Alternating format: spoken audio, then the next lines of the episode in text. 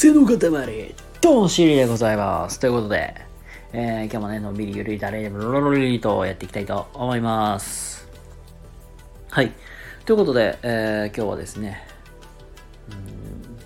やってていいことやのにやってないことみたいな、今日はね、そんなテーマでお話ししていきたいなと思いますので、よろしくお願いいたします。はい、ということで、あのー皆さんね、なんか当たり前にやってることって、まあ、たくさんあると思うんですよ。うん、まあ、めっちゃ簡単な話で言うと、挨拶するとかさ、まあ、日頃のおはようございますとか、こんにちはとか。ね、これをね、まあ皆さんね、もう普段からしてると思うんですよ。もうそれはもう子供の時からもずっとやってると思いますが、ね、よくさ、まあ、学校の先生とか言われますよね。元気よく挨拶しましょうみたいな。ってよく言われるけど、これってさ、子供か大人どっちがきちんとできてるかといえば、ね、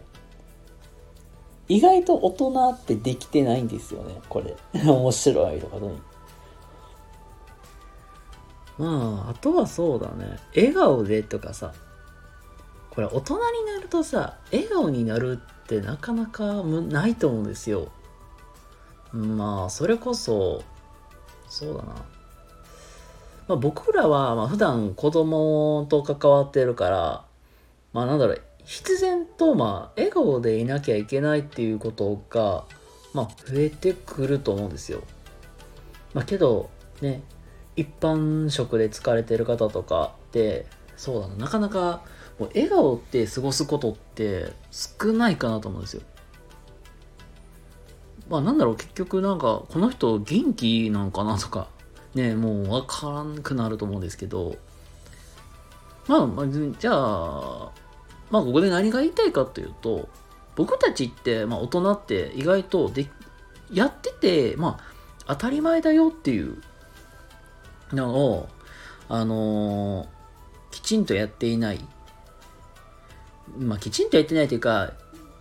やってた方がいいよって分かってるけど、ついつい僕たちサボりがちなんですよね。なので、まあそういう環境、例えば、うんまあ挨拶が元気なところって、まあ必然とまあ挨拶が元気になるかなと思うし、まあ笑顔が溢れるとこであれば、その、まあ笑顔が溢れる環境で、まあ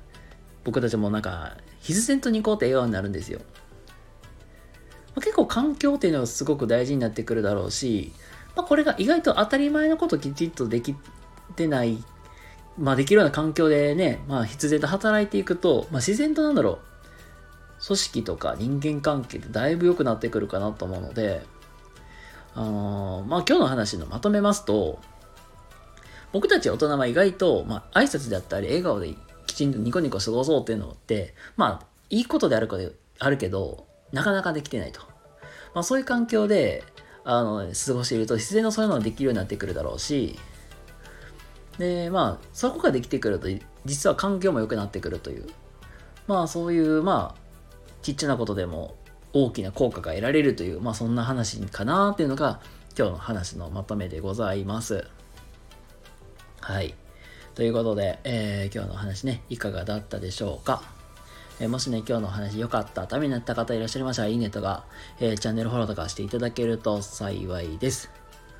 はい、ということで今日はですね、なんか、意外と大人でもできてないことってあるよね、みたいな、そんなテーマで今日は話させていただきました。それでは皆様、